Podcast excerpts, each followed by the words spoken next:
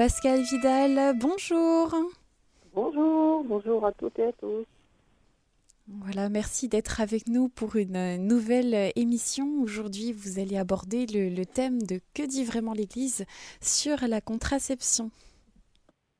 Oui, donc Pascal Vidal, je suis psychologue et psychanalyste, je me représente un peu à Montpellier, je j'exerce en libéral et également à l'hôpital avec des enfants malades chroniques. J'enseigne aussi dans, différents endroits. Et pour le sujet qui nous concerne aujourd'hui, euh, j'ai été euh, monitrice pour les méthodes naturelles d'auto-observation euh, au sein de l'association Claire Amour et Famille pendant une quinzaine d'années. Voilà, je commence par remercier Radio Maria et l'association AP21, qui est une association de psychologues croyants pour euh, cette occasion de partager avec euh, vous tous et toutes euh, ce sujet délicat. Donc, que dit l'Église sur la contraception? Il s'est écrit une montagne de bêtises qui relève du faux témoignage sur cette vie d'Église et il me paraît indispensable de replonger un peu dans les sources de ce qui a été dit vraiment. Alors, va donc euh, un document de 1968 qui, en ce sens, il y a un lien indissoluble que Dieu a voulu et que l'homme ne peut rompre de son initiative entre les deux significations de l'acte conjugal, union et procréation. L'Église lit donc union des corps et venue des enfants. Elle les lit afin de les équilibrer, afin d'équilibrer la fonction érotique, l'union des corps, le plaisir du couple, et la fonction procréatrice, les enfants, la famille. La mission du couple est donc de garder la même valeur, la même attention à ces deux dimensions et être garant de cet équilibre. Donc, l'Église nous dit, union et procréation sont indéfectiblement liés. Alors, progrès. Qu'est-ce que ça dire, union euh, et procréation Ça veut dire que si on trace un trait imaginaire entre union et procréation, hein, on fait un schéma, euh, va intervenir entre ces deux identités, ces deux entités, la contraception, la régulation des naissances, les procréations médicalement assistées, les relations sexuelles euh, précoces, qui sont a priori faites pour être fécondes. Donc, on a plein d'actions humaines, nous le voyons, qui vont se glisser entre euh, ces deux termes de l'union et de la procréation. Donc aujourd'hui, on va se concentrer sur euh, la contraception et la régulation des naissances. Donc, qu'est-ce que dit d'autre euh, la loi de l'Église sur la contraception? Elle dit, je sais que c'est un peu long, je le lis lentement, mais ça me paraît très important de se référer, c'est un texte du catéchisme de l'Église catholique. Le catéchisme de l'Église catholique, je rappelle qu'il a été écrit en 1591. La continence périodique, les méthodes de régulation des naissances fondées sur l'auto-observation et le recours aux périodes infécondes sont conformes aux critères objectifs de la moralité. Ces méthodes respectent le corps des époux, encouragent la tendresse entre eux et favorisent l'éducation d'une liberté authentique. En revanche, je dis cette deuxième partie de tout de suite, on, y reviendra euh, un peu plus loin. En revanche, est intrinsèquement mauvaise toute action qui, soit en prévision de l'acte conjugal, soit dans son déroulement, soit dans le développement de ses conséquences naturelles, se proposerait comme but ou comme moyen de rendre impossible la progrès. Donc on reprend. Le texte dit, en substance, euh, seules les méthodes naturelles et la continence sont considérées comme licites. Pourquoi? Pourquoi? Pour quelle raison? Parce qu'elles respectent le corps de l'homme et de la femme et qu'elles obligent dans une certaine substance à ne pas avoir d'union, de communion des corps, sans dialogue entre le, entre le couple. Savoir où on en est dans, le cycle de la femme et donc dans la fécondité du couple. Donc deux notions. En général, on, s'arrête à la, lecture du texte, mais il faut, il faut quand même lire les, euh, fondements, hein, les raisons, c'est le respect du corps de l'homme et de la femme et le dialogue sur la sexualité. Et Dieu sait si le dialogue sur la sexualité dans un couple est toujours en 2022 très compliqué. Qu'est-ce que tu désires Qu'est-ce que je désire Comment est-ce que je désire Comment est-ce que tu le désires À quel moment Etc. Donc, l'église, attention, ce sont c'est un acte, c'est pas anodin, prenons, prenons soin de cet acte-là.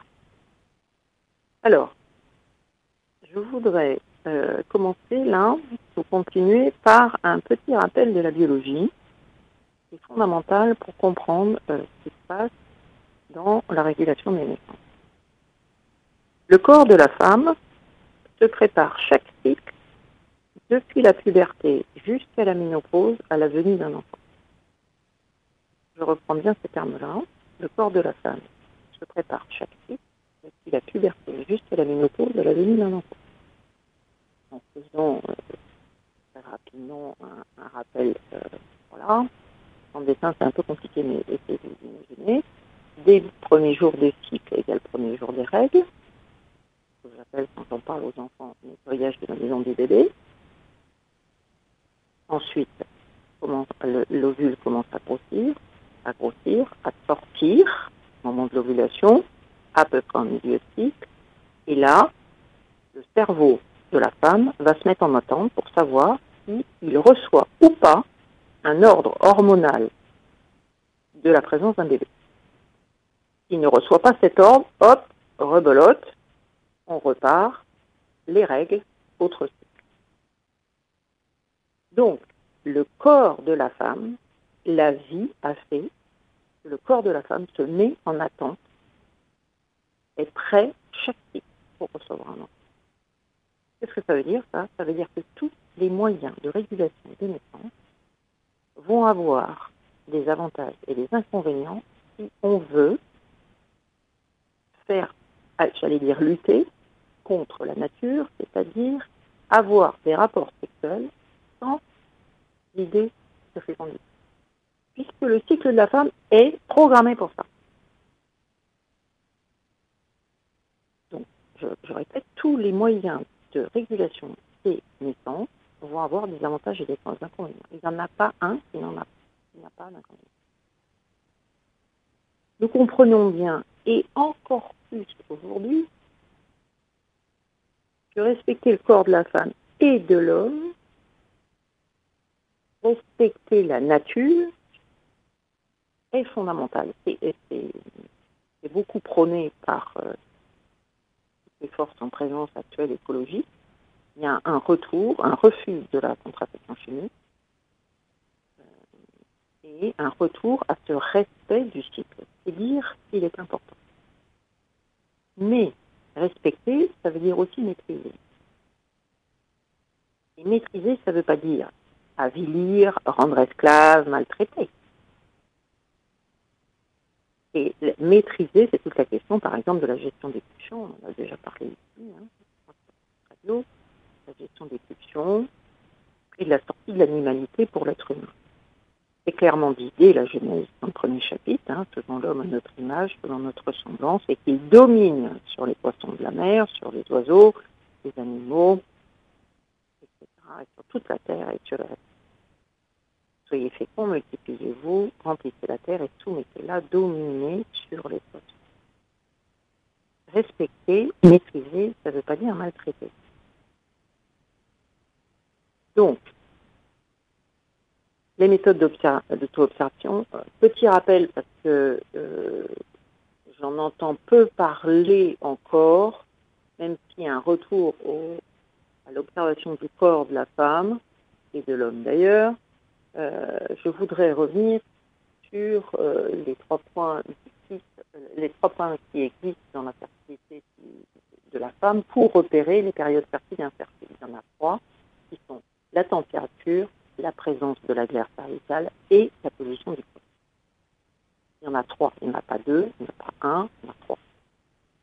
La position du col jusqu'à il y a très très peu en Occident était euh, très peu prise en compte par les femmes occidentales. Et puis tout d'un coup, avec euh, le mouvement écologique qui utilise des moyens, notamment au niveau des, règles, pour euh, aller mettre un, une cup pour recueillir le sang, éviter les serviettes jetables, etc. En fait, le, corps de la femme, enfin le, col est beaucoup plus investi aujourd'hui en Occident.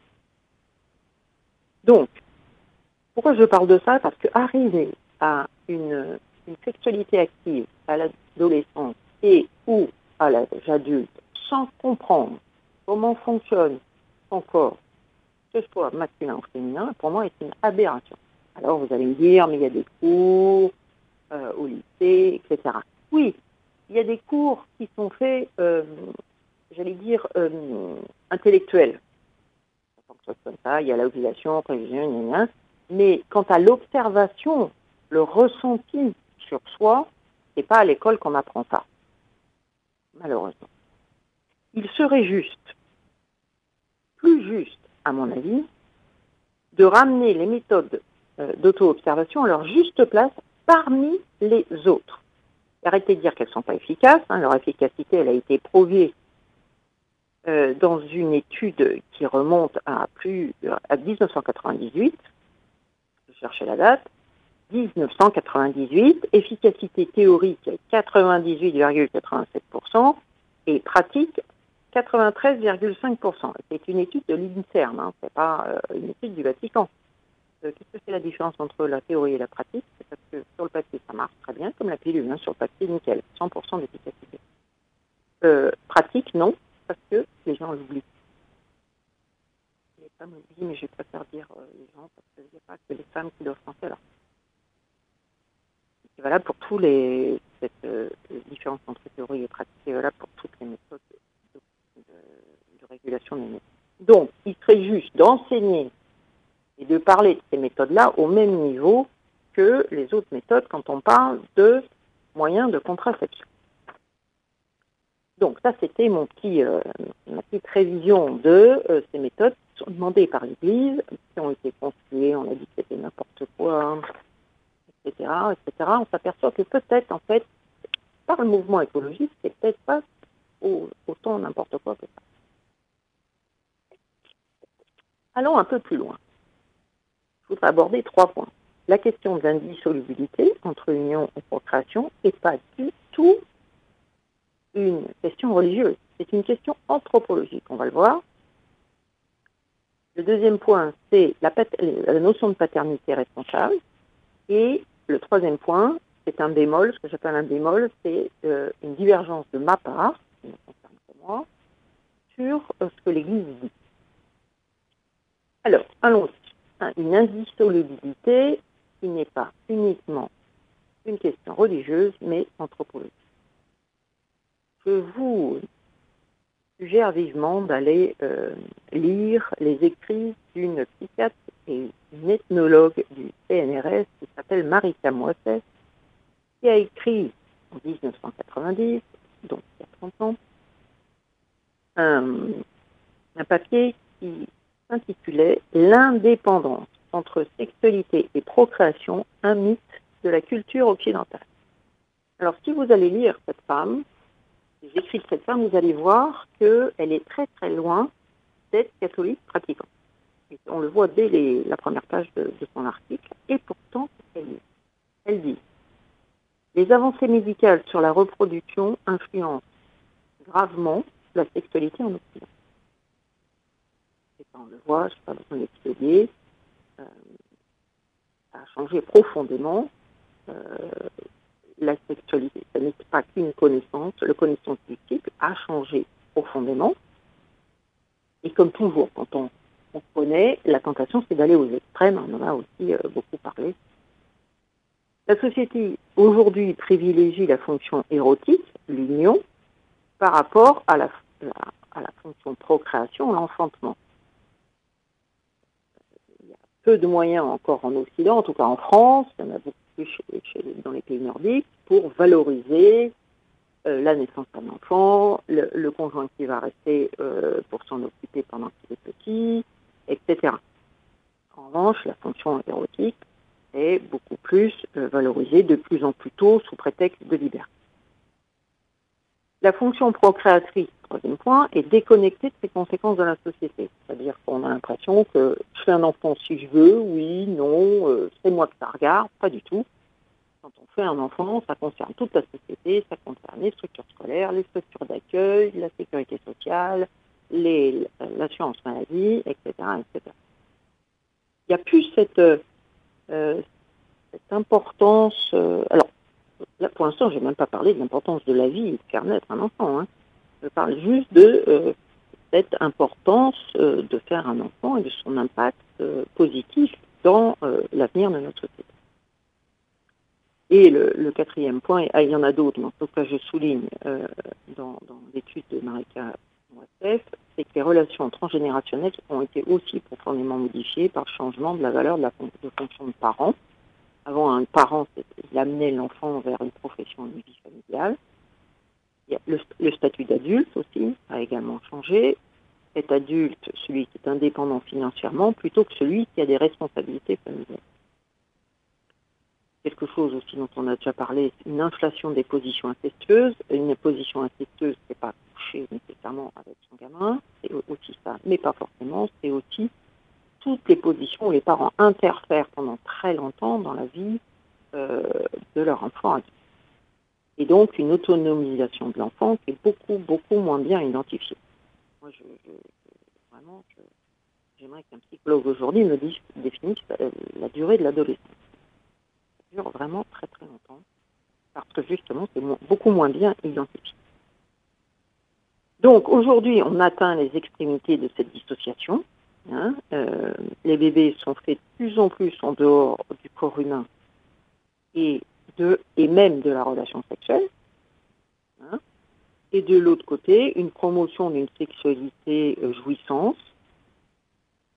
qui tente de faire abstraction euh, de l'humain. Pourquoi je dis ça? C'est parce que euh, la semaine dernière, j'étais à une conférence sur sexualité et adolescence et j'entendais des, éducateurs, des personnes qui rencontrent beaucoup d'adolescents qui disaient, part ce discours des adolescents qui disaient, un garçon qui disait, alors, pardon du vocabulaire, mais c'était celui qui était employé, non, celle-là, c'est la fille avec laquelle je baise, mais celle-là, c'est la fille que j'aime.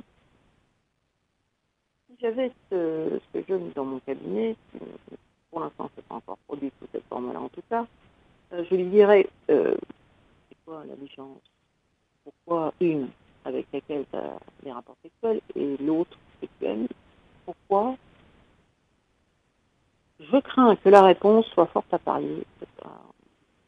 Oui, je parierais, pardon, que la réponse est parce que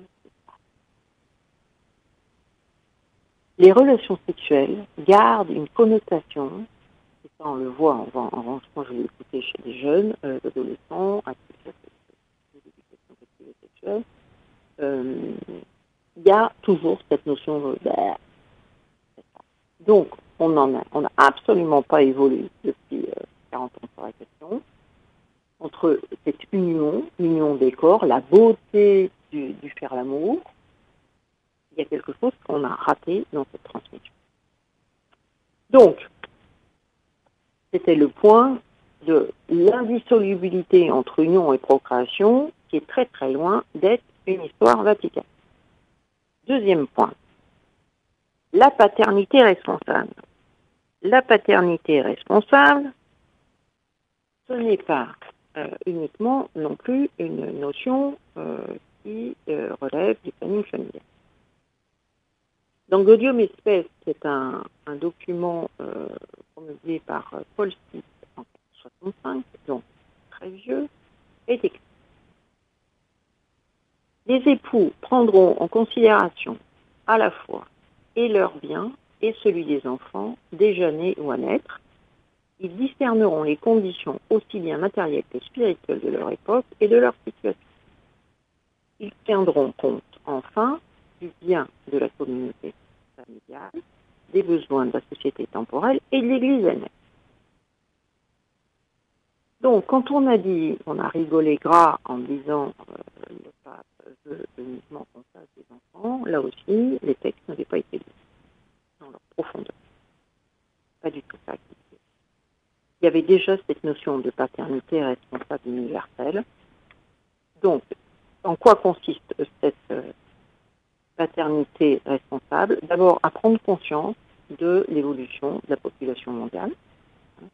Sur mon papier, mon, cours sur la contraception, que je suis en train de reprendre là pour cette émission, j'avais marqué la population mondiale passera la barre des 8 milliards en 2025. Alors nous savons, c'est pas en 2025, on vient juste de la passer.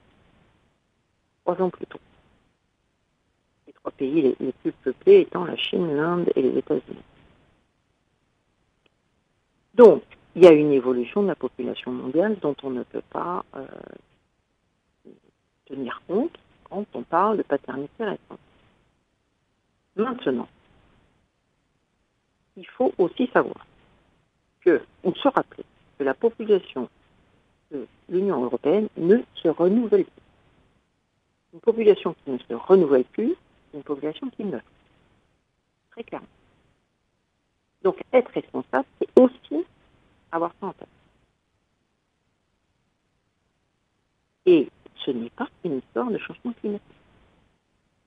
Si la population ne se renouvelle pas là, c'est parce que les couples font moins d'enfants.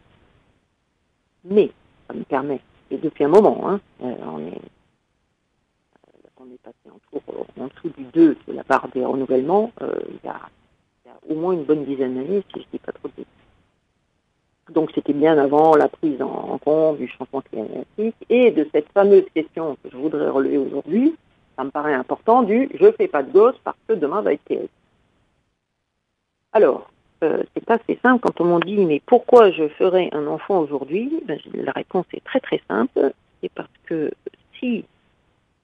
vous ne faites pas euh, d'enfants, l'humanité va mourir. en tout cas, l'humanité française, ça c'est sûr. Euh, les autres, les Chinois, les, Indiens et les Américains, peut-être pas. Mais euh, parce que c'est pas les catastrophes écologiques qui vont arriver qui vont faire mourir toute l'humanité. C'est pas vrai. Il n'est pas question de disparition de l'humanité il est question de catastrophe qui va bien entamer la Terre et bien entamer l'humanité. Il ne va pas y avoir de disparition. Donc pourquoi faire des enfants aujourd'hui Pour qu'ils soient là demain, pour continuer de construire? Pour qu'ils soient là demain, pour continuer de construire, bien évidemment. Alors là, quel est l'argument qui arrive majeur juste après C'est oh, mais ça va être terrible. Donc je dis en fait, c'est pour vous vous ne voulez pas faire l'enfant c'est parce que vous ne voulez pas être responsable de la souffrance que enfant. Alors d'abord, et j'en ai déjà parlé de nombreuses fois, dire à un enfant, faire croire à un enfant qui grandit que la vie est sans souffrance, c'est lui mentir grave. Hors contexte dramatique, psychologique, tout ce que vous voulez, c'est lui mentir gravement. Il n'a jamais écrit nulle part, et ça commence à troisième page de la vie, que euh, la vie, ça allait être un long chemin tranquille. Donc, on en était à la paternité responsable, premièrement, se rendre compte de ce qu'il en est de euh, la fécondité au niveau universel. Continuons notre cheminement. Maintenant, un autre texte de l'Église catholique, du catéchisme de l'Église catholique de 91, donc, qui dit à propos de la paternité responsable. Appelés à donner la vie, les époux participent à la puissance créatrice et à la paternité de Dieu, dans le devoir qui leur incombe de transmettre la vie et d'être des éducateurs, les époux savent qu'ils sont les coopérateurs du Dieu créateur et comme ses interprètes. Ils s'acquitteront donc de leur charge en toute responsabilité humaine et chrétienne. Et là, je voudrais élargir avec vous la notion de union et procréation vous voyez que union et procréation font partie du plan de Dieu pour que nous continuions avec lui la co-création. Mais limiter les termes de union ou procréation à rapport sexuel, enfantement, sont très euh, petits et vraiment euh, ne pas considérer que un célibataire peut avoir une fécondité et participer à la procréation. On ne peut pas continuer de parler de cette indissolubilité en prenant uniquement ces deux termes dans leur acception de euh, génétique génitale, si je dire. Donc en fait, je propose qu'on parle d'indissolubilité entre la communion des humains et la fécondité. Oui, et d'élargir un peu. Nous, euh, nous aurons l'occasion euh, dans, une prochaine émission avec mon mari de vous parler de, des conséquences de, euh, de cette indissolubilité ou de cette dissolubilité des liens entre l'humain et la terre et de comment en fait les dominos ont commencé à, tomber et comment nous pourrions faire quelque chose pour que nous reprenions la maîtrise de cette paternité responsable. Maternité, hein, paternité, maternité, s'il vous plaît. Ne me faites pas dire que je ne pense qu'aux hommes. Ça, c'était sur le point de la paternité responsable. Troisième point, c'est mon bémol. Mon bémol sur, et je reprends le texte, sur intrinsèquement mauvais. Je pense qu'il y a ici, à cet endroit de, ce qui serait intrinsèquement mauvais dans la, la contraception, vraiment un malentendu. Parce que pour qu'un moyen de contraception soit efficace, ou un moyen de méthode de déplacement des naissances soit efficace, il faut qu'il n'y ait pas de fécondation, enfin de fécondité. Il faut qu'il n'y ait pas d'enfant. Donc il y a une interruption du processus. Il est naturel, certes, il est pris en compte, on prend en compte ce qui se passe, certes, mais arrêtons de dire que les méthodes naturelles de régulation des naissances ne sont pas des moyens de contraception, c'est-à-dire contre la conception. Bien sûr qu'elles sont contre la conception, sinon elles ne seraient pas efficaces. Ce n'est pas la question. La question, c'est que nous gardions en tête que quand nous, nous avons, quand nous avons cette communion des corps, la vie est très très proche. Nous avons une responsabilité. C'est ça que veut dire ce texte-là. C'est pas qu'il faut utiliser uniquement les méthodes naturelles. Parce que je pense qu'il y a eu une, hypocrisie là, à cet endroit-là, je ne sais pas quelle serait la volonté, et peu importe, parce que la question c'est de savoir comment moi, je, je avec mon conjoint, moi avec ma conjointe, je, règle cette question de euh, la fécondité du couple au sens large et pas uniquement des gens. Je prône une, multi, multiplicité des, de l'utilisation des moyens contraceptifs, contraceptifs, pas abortifs, hein, déjà. Hein. Donc, on, voilà, euh, que le couple, en fonction de sa vie, en fonction de ce qu'il désire, en fonction des périodes fertiles et infertiles, utilise différents moyens pour que leur couple euh, et leur vie sexuelle restent épanouis. Et que leur vie sexuelle reste épanouie.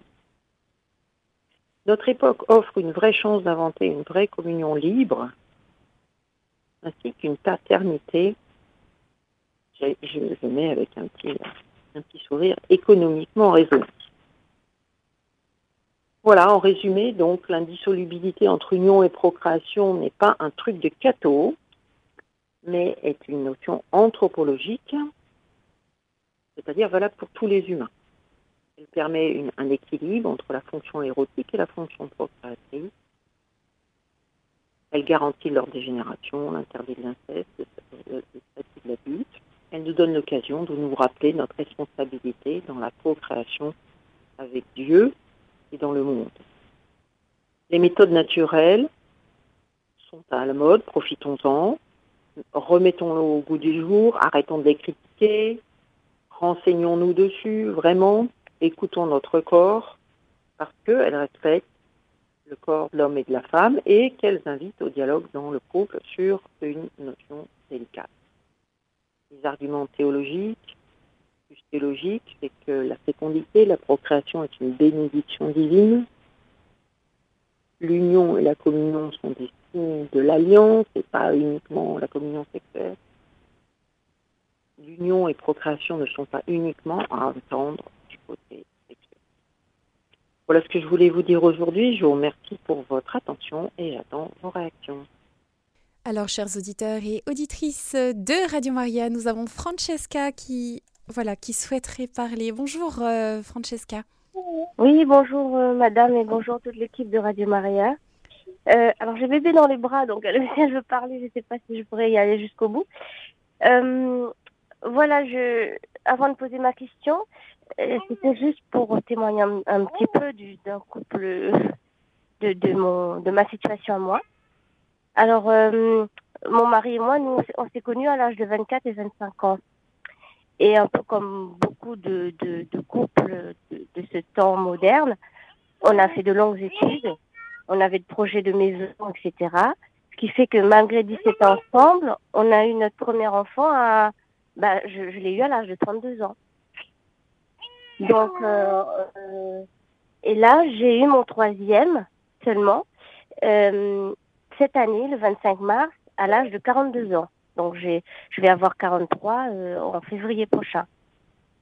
Et euh, déjà au bout de deux, on nous avait dit deux, c'est bon. Mhm. Et là, trois enfants à mon âge, enfin à nos âges à tous les deux, quoi, 42, 43. Et ben, on nous dit trois, il y en a qui nous disaient c'est trop. On s'est même fait à moitié rouspéter. Et il y en a qui étaient contents, surtout du côté de ma famille. Je viens des îles, donc tout le monde était content. En France, malheureusement, on avait beaucoup de remarques. Mm, mm, mm. Et euh, c'était pas évident. Et une petite question pour cette dame, c'est par rapport euh, au niveau gynécologique. Parce que quand j'ai été pour mon troisième enfant, euh, j'ai eu beaucoup de, de, de, de, de, de radio à faire comparé à mes deux premiers enfants que j'ai eu à 32 et 33 ans. Et euh, quand j'ai posé la question au téléphone à la secrétaire, pourquoi est-ce qu'on me donne à nouveau j'ai eu en deux mois peut-être six échographies. Et je leur ai dit, mais pourquoi autant? Et la secrétaire m'a répondu, mais écoutez, vous, passez, vous avez plus de 40 ans, c'est normal, mais d'une façon très très sévère. Et ça m'a beaucoup surpris, beaucoup choqué même. Et du coup, au niveau même de la santé, au niveau même de l'hôpital, on n'est pas très apprécié, je dirais, par certains. Mm. Et on m'a qu'après 40 ans, euh, c'est normal de faire plus de radio. Parce qu'il y a beaucoup plus de risques d'handicap de l'enfant. Alors là, c'est vrai que quand on me dit ça, ça, ça fait peur. Donc, euh, en plus de tous les autres inconvénients, pas inconvénients, mais toutes remarques, bon, ça, ça passe. Moi, ça, moi, je ne pensais pas attention. Mais quand ça touche à la santé de l'enfant, que dois-je en penser? Puisque si après 40 ans, euh, l'enfant peut être euh, avoir un handicap. Qu'est-ce qu'on doit en penser? Mhm. Merci pour votre question. C'est très, euh, très complète. Enfin, il y aurait beaucoup, beaucoup de choses à dire. Alors d'abord, c'est ces réflexions des médecins. Quand je dis que les avancées médicales ou la médecine, j'aurais pu dire aussi, intervient énormément aujourd'hui dans la grossesse. J'aimerais pas être enceinte maintenant. Hein. Quant aux réflexions sur le nombre d'enfants, on en a cinq, donc je connais parfaitement ce que, et pourtant je ne pas votre âge. Donc, euh, et vous êtes fou, mais pourquoi autant, gna gna gna. Et donc, c'est toutes ces petites remarques euh, contre lesquelles il faut lutter. Quand je disais tout à l'heure, le monde, en tout cas l'Occident, ne favorise pas l'avenue d'un enfant. C'est oh, vous êtes sûr oh, Est-ce que c'est le bon ah, moment oh, Vous avez vu votre âge Et en fait, il y a à chaque fois, ça, même si on est déterminé, ça, voilà, ça touche, ça touche beaucoup. Euh, ah oui, la question, ah, deuxième point, euh, si la question de, des échographies. Alors aujourd'hui, euh, je dis souvent en plaisantant, mais pour pas pleurer, les, femmes aujourd'hui, elles ne sont pas enceintes, elles sont malades. Hein. C'est-à-dire qu'elles sont suivies tous les mois, enfin, et, 42 ans pas 42 ans. Hein. le suivi est, vraiment très très intense. Et enfin, c'est vrai qu'il faut se rendre compte, merci de, de, de, dire ce point-là, c'est que à 32 ans, nos ovules, ils ont 32 ans à 42 ans, nos ovules, ils ont 42 ans. Donc il y a un vrai risque de, euh, de la naissance d'un enfant avec des ovules qui ont 42 ans ou 32 ou 35 ou, plus. Et donc, il faut que la médecine en prenne, en prenne en compte. Après, c'est le couple à savoir s'il va faire des résultats que la médecine va lui imposer. C'est des questions, mais qu'il faut que le couple puisse se poser avant d'accepter des, des bilans pour savoir, parce que c'est vrai que il y a un. Quand on a un enfant à 22 ans, les, risques ne sont pas les mêmes de, développement, euh, je sais pas si on peut dire pathologique, mais enfin, enfin de, problèmes sur le développement de l'enfant, ils sont réels. Donc, a un suivi. Maintenant, la question, c'est normal, la question, c'est qu'est-ce que le couple en fait? Et je voudrais redire aux, femmes qui font des, études longues de, garder ça en tête. Hein.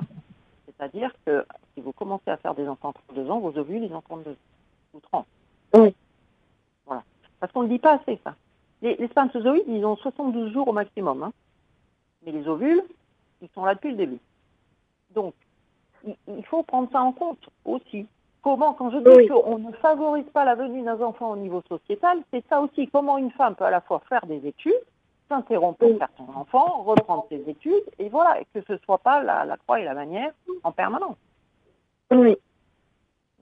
D'ailleurs, quand j'avais entre deux, j'avais eu un, quand j'avais euh, avant la trentaine, euh, j'avais fait une, euh, bah, j'avais fait une fausse couche et j'avais annoncé à ma mon, bah, ma responsable d'équipe que je j'avais un rendez-vous parce que j'avais fait une fausse couche et, et bizarrement dans mon travail, alors que j'étais que, que j'étais considérée comme très bon parmi les, les, les, parmi les bons quoi. Et du jour au mhm. lendemain, bizarrement mon travail n'était plus bon et on m'avait pas renouvelé mon contrat. Mhm. Alors que j'avais fait une fausse donc j'étais pas enceinte. Hein. J'ai donc elle avait vite compris que j'avais avoir un enfant. Et comme dans l'équipe il y avait déjà une maman qui était qui travaillait à 80% parce qu'elle était en congé, enfin après après la naissance, je pense qu'elle voulait pas avoir une deuxième à 80% euh, qui travaille. Euh, ça, elle a pas aimé et mhm. on m'a pas renouvelé mon contrat. Et après, j'ai laissé tomber, je dis non, stop. Et j'ai eu mon enfant euh, bah, l'année d'après, quoi. J'ai mhm. euh, j'ai pas, j'ai plus voulu me choisir entre le travail et l'enfant. Sinon, on va, on va pas, on va, on n'allait jamais le faire, l'enfant. Mhm. Mhm. Bon, merci pour votre question, en tous les cas, et votre témoignage, madame. Mais merci à vous et, et c'est très intéressant, vraiment. J'aurais même souhaité que vous interveniez dans les écoles. Je ne sais pas si c'est possible pour vous d'intervenir dans les écoles primaires. Le Claire, Amour et Famille, il le fait. Comment? L'association Claire auquel euh, j'appartenais, enfin, je promue toujours, euh, intervient dans les écoles. Euh, vous intervenez dans les écoles publiques? Oui, oui, oui, là où on peut. Oui, oui, oui, tout à fait. D'accord. Le Claire intervient dans les écoles publiques ou privées. D'accord. D'accord, parce que ma fille et la grande est en CM2 et elles étudient actuellement sur la sexualité et ça aurait été intéressant que de d'avoir une, un point de vue un peu plus un peu qui sort un petit peu de, du point de vue académique en fait et bah, je, je contacterai euh, si je peux avoir le nom par message comment ça s'écrit et puis je vous recontacterai. Mm Le clair c'est C L E R amour et famille vous le trouverez sur euh, sur le site euh, sur euh, notre ami Google, là, le C-L-E-R, Amour et Famille. Et puis vous verrez les interventions. D'accord, très bien. Eh bien, je vous remercie. Bonne journée à vous et toutes Merci à vous. Au revoir. Merci Francesca. Merci beaucoup. On vous retrouve donc lors de, de votre prochaine émission. À très bientôt. Merci. À très bientôt. Au revoir. Chers auditeurs et auditrices de Radio Maria, nous étions dans l'émission Psychologie. Vous étiez avec euh, Pascal Vidal et aujourd'hui nous parlions de que dit vraiment l'Église sur la contraception. Si vous souhaitez réécouter cette émission, n'hésitez pas à le faire dans quelques jours sur notre site en podcast sur le www.radiomaria.fr.